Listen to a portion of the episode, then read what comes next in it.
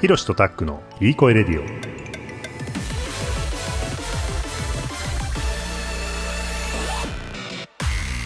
この番組はカナダに住む弟ひろしと東京に住む兄タックがリスナーの皆さんにいい声を届けようという番組です。はいどうもこんばんは。いい声レディオ始まりました。えー、ひろしです。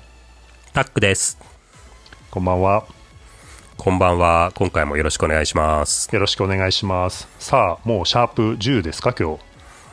そうですね。今日からシャープ10ということになりますね。だいぶいろんなことを話してきましたけど、えー、と収録でいうと3回目の収録っていうことになるねそうだね。相変わらず僕らはいい声でを届けるために今日も頑張ります。すねいい声届いてますか？えっ、とですね今日なんですけど、えっとは前回の放送で最後、えーさらっと予告というかしたと思うんだけれども、えっと新海誠について、うん。え2人で話をしてみようかなと思っております。で、はい。はい、なんかね、僕ね、その韓国ドラマについて話してきて、ナショナリズムについて話をしてっていうところで、ちょっとなんとなく、えっと、つながる部分もあったかなっていうふうに感じたので、まあ、その辺の話からさらっとさせてもらうと、うん。なんかね、その韓国ドラマの話をして、じゃあ日本はどうする？うん。みたいなのが、あの結論として、一応僕らなりの結論っていうのを出したと思うんだけど、うん。まあそのさ、日本とかさ、そういうものを背負わずに、やりたいことやればいいじゃんみたいな、あの韓国が面白いんだったら韓国に行ってとか、うん。なんかそういう結論にたどり着いたと思うんだけど、なんか新海誠の作品っていうのも、ずっと過去のものから今のものまで、えっ、と、見ていくと、いろいうろん、その、世界だったり、日本だったりっていうのを、えーまあ主人公が、えー背負っちゃうんだけど、うん。えーなんかね、その辺を、の、えっ、と、背負って、じゃあ、その、そこの対立として個人の感情だったりとか自分の幸せだったりみたいなものを、えーなんだろう蓋をして世界の方を、えー救わなきゃいけなくなっちゃうみたいな、えーなんとなくうん。初期作品だったのが、その辺が変わってきてて、いやなんかそんなものはもうあの背負わずに個人の感情を大事にみたいな結論に変わってきてるのかなみたいなところをちょっと感じてるんだよね。なるほど、なるほど。大きなん作品の流れの中でね。そうそうそう、その新海誠の、まあ、変化とも言えると思うんだけれども、で、プラスでさ、なんかナショナリズムでもやっぱり話出たんだけれどもさ、その国を好きっていう気持ちっていうのが良くも悪くも、えー作用するよねとかっていう話をして、うん。まあ、悪い方に行くと戦争だったり争いだったりとか、まあなんかこう格差とかさ分断とかさそういうあのネガティブな方に向かっていくんだけど、まあ、スケボーの話とかも出てさうん。スケボーが好きだからみたいなところで、えー突き進む、えーなんだろう少年少女というか、えー若者、子供たちみたいうなん話が新海誠にも通じる部分があるなっていうふうに感じたので、まあ、今回の流れ的にもすごくいいのかなって思ってます。確かにね。なるほどね。うん了解。行きましょう。で、僕ちょっと、あのー今回思っていることがあって、はいあのー新海誠を語る、新海誠について話すにあたって、なんかその目的をはっきりさせた方がいいと思ったんだよね。うんうんうん。あのーなんか、いや、僕ら新海誠好きなんだけど、大前提として。なんか、なんだかんだで見てるよね。なんか振り返ってみる結構見てるよと、ね。なんかそういえば見てたなっていう感じのことを改めて今回発見したんだけど。そうそうそうそうそう。うん。あ、見てんじゃん全部みたいなね。なんかそんな状態で、で、今回もまあいろいろお互い少し見れる範囲で見たんだけど、まあ改めて、あの、好きになった部分もあると思うんだけど、なんかさ、その好きな人を語るっていう時って、結構、うん。あの、語り方を間違えるっていう、あの、なんだろう、ジンクスがあって、ジンクスっていうのかな。うんなん。か好きなことについてきちんと語る術をなんか人は持ちづらいんだよね。なんか愛が先行して。ああまあ素晴らしいよね。素晴らしいよね。そうそうそう。みたいな。そうそう、で、みたいな。で、僕それで過去いいろいろあの失敗してきてるからさ、してきた経験もあるからさ、うん、何かこう、何かについて、あの、この気持ちを、この好きな気持ちを伝えたい。っていう、その語り口を間違えるっていう、あの、経験をよくしてきたのよ。最近あった。あった？あー最近ね、最近っていうかね、あの、イテオンクラスの話、そんな感じになっちゃったなって思ってる。それ今韓韓国ドラマじゃないですか。それシャープ2ぐらいじゃないですか。そうね、そうね。そうそう、そういうのあんのよ。だから、うん、あのー今回は、ちょっと目的を持って語りましょう。うん。で、それ何かっていうと、やっぱ、はいその、やっぱ世界っていうのは、その現実の世界ね、僕らが生きているこの現実の世界うん。に、を捉える、えー手段として、新海誠とのことを話す。新海誠の作品を通して、うん。現実の世界を、を捉える。うんうんうんうん、なるほどね。うん。みたいな。だから、つまり現実との行き来によって、うん、一回現実の話をする、新海誠の話をするみたいに、こう往復運動を繰り返すことによって、新海誠の作品を評価していくっていうそういうことを、うん、した方がいいんじゃないかなって思ってます。うん、あいいと思う、僕もね、そのね、あのーその話の物語の中にやっぱとどまらないで、すごく現実のことっていうのをね、子供の自分の子供のことであったり、まさに。うん。あの気候変動の話とかもそうだし、なんかこうグレタちゃんの話とかが、こうちょっとどっか頭をよぎったりとかっていう部分があったので、うん。それは、そうだね、大賛成、うんうんうん、それをちょっと意識的にしていこうよ。そうだね。うん。じゃあ、えっとまあ、今回もお話ししていくんだけど、まず、ん。えっとまあ、昔の作品とかってなると、ちょっとね、リスナーの皆さんも見てるかどうかわからないんだけれど、まあ、君の名は、と、えーうん。天気の子2つ最新作なんだけど、まあその辺は、あのあんだけ大ヒットした映画なのでまあまあまあ、え見てるよねっていうところでネタバレもありつつ、うん。えー、とうん。話していこうかなって思ってて、まあ、そこから過去に遡っていくような形でどういう部分が変わってきたのか、それからずっと一貫して描いてることは何なのかみたいなところを掘り下げた上でまた最後うん現実に戻ってくるみたいななんかそんな流れかな、大まかな流れとしては。なるほどね。OK、うんうん行ってみましょう、じゃあ。OK それでね今回からね、うん。えっ、と、ちょっとあの試験的にねあのいい声レディオなので、もうちょっといい声出していきたいなって思ってて、はい。うん、あのサブタイトルを入れていこうかなと思ってます。ほい。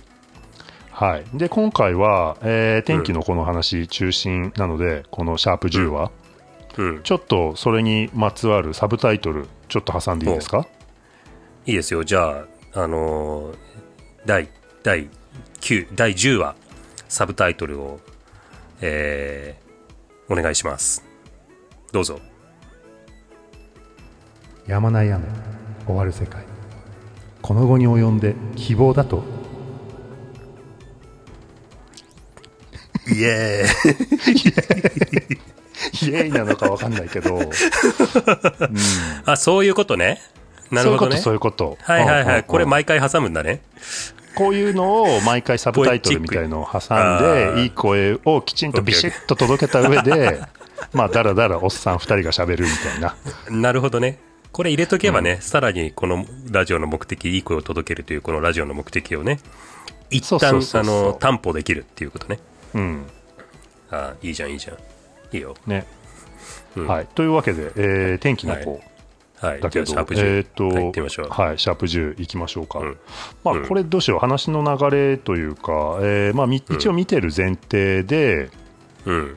えーまあ、主人公男の子と女の子うん。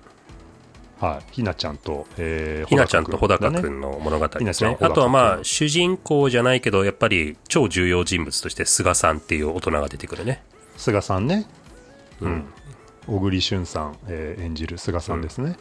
うん。で、えーその、まあ、子供2人がさ出会って、うん。でひなちゃんっていうのが、あの晴れ女なんだよねものすごい晴れ女なんだよね、あー100%の晴れ女ね。そうそうそう。で、うん。えっ、と祈ると雨が止む、みたいな設はいはいはい。定で、で、まあ本人もそれ気づいたのが最近のことで、そういう能力を手に入れてっていうのが、で、あの、えー、空と自分がつながってるんだよね。そうそうそうそう、うん、ですごいよねこれね。うんうん。設定1で、えー、穂高君とひなちゃんが出会い、うんえー、その晴れ女の100%の晴れ女の能力っていうのを生かして、うん、えー、っとあのその雨を雨を何？雨を止ませるビジネスみたいのをこう2人で始めていくと、うんうんうんうん、晴れを作るビジネスね、うん、そうそうそうそう。3300円だか3700円だかで。うんで、えーまあ、それがうまく回っていくんだけれども、まあ、途中でその実はそのひなちゃんと、えー、天気っていうのがつながってて、で、そのどんどんどんどん天気が悪くなってって雨がもうずっと降りっぱなしになって、で、うん、そそれがひなちゃんとつながってるんじゃないかっていうふうに穂高君は気づいてそれに。うんうんうんうん、で一応設定としてはさ、あのーうん、ひなちゃんが祈って晴れを作るとその分、えっと、次に降る雨の量が増えるみたいなのがあるんだね。なるほど。なるほど。ひなちゃんが祈れば祈るほど、天気を作れば作るほど、雨はどんどん強くなっていくっていう、そういう設定らしいよ。うんそっかそっか。それでこう、うん、ビジネス続けていく上でどんどんどんどん雨が強くなってってやまなくなってくるってことだね、そうそうそうそうそうそう、うん、でこれしまいには関東がねあの沈んじゃうんだよね。そう。だからそれが2つ目のポイントだよね、東京が、うんうんうん、あのー、超ディザスターに襲われるっていう物語だね。うん。うん。でえー、まあそえどどこまで喋る？これ。あとはもう一つ重要なポイントは、えー、っと、うん、ひなちゃんは祈れば祈るほど自分の体が透き通っていく。ああ、はい、はい、はい。で、最後、天に消える、つまり、ね、うん、人柱の物語だね。えっと、自分を犠牲にして、えっと、うん、まあ、そのディザスターを、えー、っと、に、を避けるっていう。うん。ただ、それは、あの、すごい、あの、目の前に、その、えーと、天気を作ることができるんだけど、まあ、さっき言ったみたいな、うん、実はそれが、えーと、ディザスターを大きくしているっていう裏腹な関係にもあるって感じかな。はいはいはい。まあ、この辺のね、なんか世界か個人かみたいのはずっとね、うん、あの、うん、まあ後でも話詳しくすると思うけど、ずっと新海誠に一貫してるその、うん、設定というかテーマだよね。うん。まあその話からいけばいいんじゃない？まず。その話からいこうか。その話からいこうか。じゃあまあ早速、うん、えっ、と、まあ、結論言ってしまうと天気の子では、うん、えー、まあ、ひなちゃんはその世界を背負うことになると。それはまあ運命なのか何なのか、あの、うん、偶然なのかわからないけれども、うん、とにかく、えー、自分と天気っていうものがつながってしまって自分の存在と、えー、世界どっちを取るかみたいななんかそういうこう二項対立があってで穂高君はあのもういいんだ天気なんかどうなってもいいんだ俺は会いたいんだっていうようなことで、えー、ひなちゃんを取るっていう、えー、結論に至るわけだよね、うん、つまり世界を捨てて個人の幸せを取るってことだね、そうだね。そうだね、うん。で、まあ、周りには、えー、それを阻止しようとする大人がいて、うん。うん、で警察にも追われて逮捕されそうになっちゃったりとかして、うん、で大人になれよっていう大人がいたりとかして、うんうんうんうん、でも、まあ、最終的には、えーと穂高君はえー、自分を自分の意見というものを無理やり突き通して最終的にはまたひなちゃんと再会できるっていうところで、うん、えー、話が終わってて。ただその代わり、うん、あの東京は、えーと、うん、水に沈んでしまいました。みたいな結論だったよね。そうだねうん。まあここがさ今までのその 新海誠の作品と比べて一番違う部分かなっていうふうに思うんだよね。ほうほうほうほうほう、うん、それはどういった、まあ、一番違うというかえっ、ー、とね、うん、もう初期の話しちゃっていいのかな。えと、うん、その前にちょちょろっとちょろっと君の名はの話だけしてもいい？いいよ。いいよ。君の名はもさえー、っとさこれは滝くんと三葉ちゃんか。が、えっ、とその中身が入れ替わっちゃうみたいな設定で、うん。うんうん東京に住む滝くんと田舎に住んでる女の子三葉ちゃんがうん。なんか原因はわからないんだけれども、えー体の入れ物はなんか残したまま2人の意識だけが、あのー入れ替わっちゃうっていうところで、うん。で、うん。三葉ちゃんそうで滝くんは実はあの3年先を生きてて、うん、であのー三葉ちゃんの住んでる村に村というか、えっと田舎の村か糸守町っていうところに、うんえーうん隕石が落ちてくるでうん。その、えー三葉ちゃんはその隕石が落ちてくるっていうのを自分だけが知っていてうん。で、えーその町の人たちを守るためにうん。いろいろこう動いてっていうところで、うん。でこれも最終的に三葉ちゃんは、その、世界を救うことになった、うん。うんうん。まあ、えっと糸守町を救ったんだね。糸守町そうだね。糸守町を救った、うん。うん。なんかこの辺もで最後、え2人とも大人になった時にラストシーンでは2人はまた再会するよね、するするする。君の名はでも、まあ、ちょっとなんか再会したのかどうかみたいな、本当にお互い分かってんのみたいなちょっとなんかぼやかしたままみたいなさ。うん。そうだね。うん。そうだよね。で、うん。まあ天気の子はすごくはっきりともう完全に、うん。えーお互いの個人の意思みたいなところを、あのー突き通して、えーなるほどね。世界を取りに行かなかった、うん。あの、天気の子は、えっ、と、世界と個人があった時に、えっ、と、うんすごいシンプルにザクッて言っちゃうと、えっ、と、うん世界を犠牲にして個人を取ったのが天気の子。うんで、うんえっ、と、君の名は両方取れたっていうことか。つまり、両方取れたっていうことかなあれは世界も救えたし、個人の幸せも、おなんか良かったんじゃないっていう感じの予感で終わった。そうだね二人は出会えたんじゃない、うみたいな予感で終わった。そっちを犠牲にはしてないよね、少なくともね。まあそうだねそうだねうん。ハッピーエンドだよね、そこはね。でも、で言いたいのは、それより前の話だよね。そうそうそうそうあの初期の作品を見ると例えばもうデビュー作とかってめちゃくちゃ分かりやすいんだけど、うん。えーっとね「星の声」っていう2002年の作品ですうん。これねあのなんかだいぶ懐かしいなっていう感じでもう20年前かすごいねうん。すごいね。えーっと新海誠がこれですごく有名になったんだけどこのなんか出てき方がすごかったよね全部一人で作っちゃったみたいなさうん。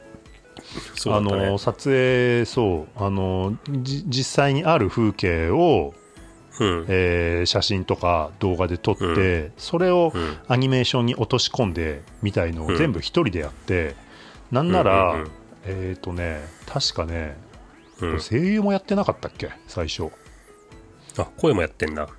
そうそうそうそう。なんかオリジナル版と、あの別のバージョンがあるみたいなんだけどなんか自分でもう本当に作っちゃってんだよね、その声優もやって、うん、この前のあのえっ、とね自主自主制作のね「彼女と彼女の猫」っていう作品もあってこれも自分で声やったりとかしてんだけど、はいはいはいはいはい。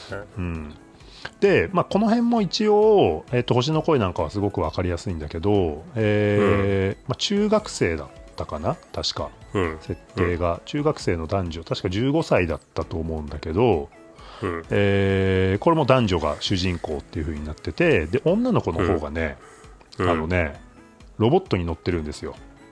はいはいはいはい。そうだったね。うん。で、えーと宇宙に行って、えー火星かどっかで戦ってんだよね確か。火星じゃないかな、うんうんうんうん。なんかすごい、あのーうん、宇宙の離れたところで戦っててで女の子の方はそのロボットに乗って戦いに行かなきゃいけないと。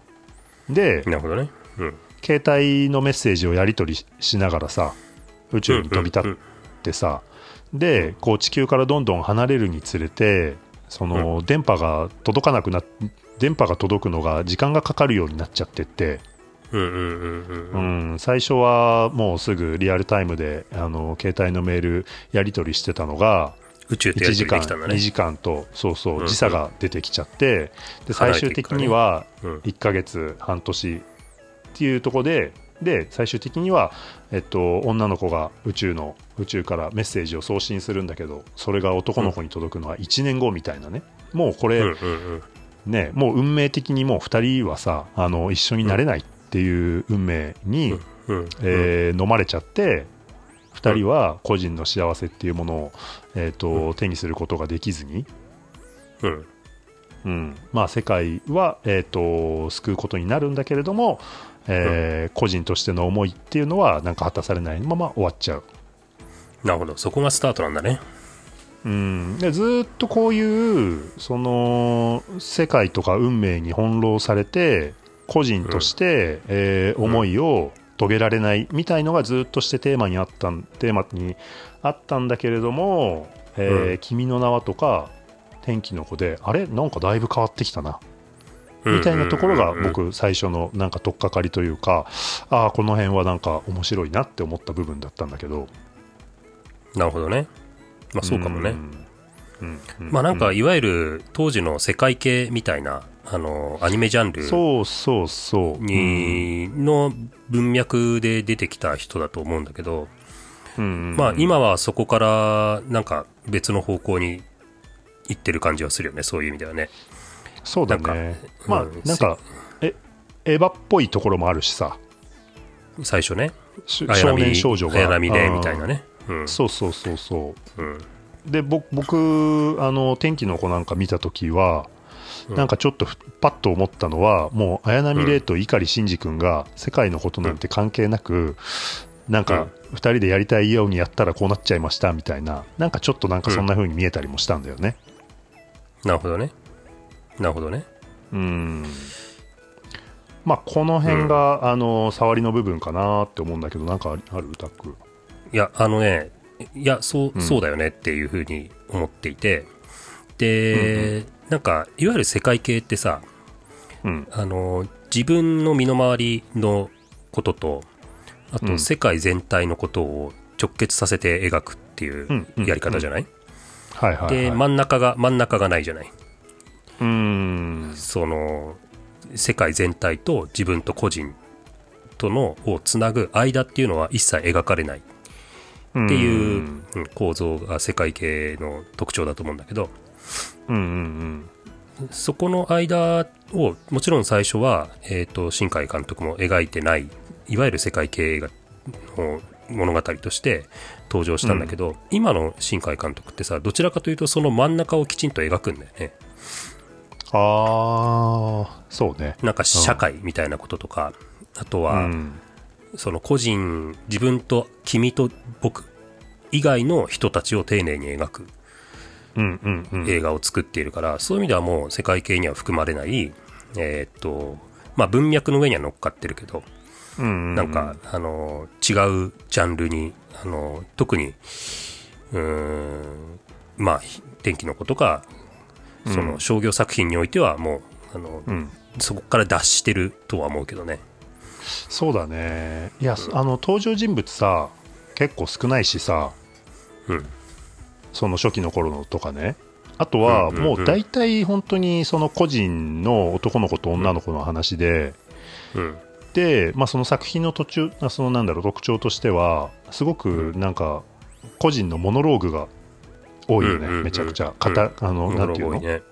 モノローグあの独り言みたいな、で、うん。現実そのなんだろう作品の中で現実的に、えー彼ら彼女らはなんかいつも一緒にはなれないんだけどうん。ファンタジーの中でそのモノローグを最後にこう重ねてさ、うん。男の子のセリフと女の子のセリフを同時に重ねて、現実ではあの一緒にはなれないけどファンタジーの中では、えー、とつながってるうんみたいなのを、なんかこう常に描いてきたかなって思うんだけどだからその。中間を描くことによってなんかそういう要素っていうのはどんどんどんどん薄まっていったなって思うなるほどね。うーんでもあれだよね。確か、君の名はでも二人の声が重なるみたいなこともあるよね。君の名はでもあったっけ？あるあるある。ごめんめっちゃ感動的なシーン。あるあるあるあるある。ああるかあるよ、あ確かあるあるみたいです、うん。あるみたいです。あ あの健やでも在なんだねそこはじゃあ。そう、健在。健在なんだけど、それはスタイルとしては健在なんだけど、でも、うん。その、ちゃんと、あの、社会を描いている。で、えっと、でもさ、まあそろそろ1話終わりになっちゃうと思うんだけど、シャープ10。うん。うん。時間的にね、ちょっと予告をすると、まさにその、うん。えっと、社会みたいなもの、うん。せででっかい世界と個人との間にある社会みたいなものをきちんと映画の中に描くことによって、新海監督の作品っていうものが、僕が最初に言ったようなその、うん。この現実の世界がどうなってるのかみたいなものを捉えるために、えーっとうん。すごく、あのー面白い対象になってると思うんだよね、うんうん。フィルターになってると思う。その辺の話をシャープ11以降あのもう少し深めていければなというふうに思います、なるほど。了解です。じゃあ、今日は、まあ、あの、触りの部分で、えー新海誠の、えー割と最近の話から、あの、初期の話まで、えー振り返ってみたっていうようなところかな。ね次回は、えーその中で描あの描かれるようになってきた、えー世界と自分の中間の社会の話みたいなところに、うんえーつなげて話をしていければと思います。はいはい。どうもありがとうございましたどうもありがとうございました。おやすみなさい。おやすみなさいまた見てね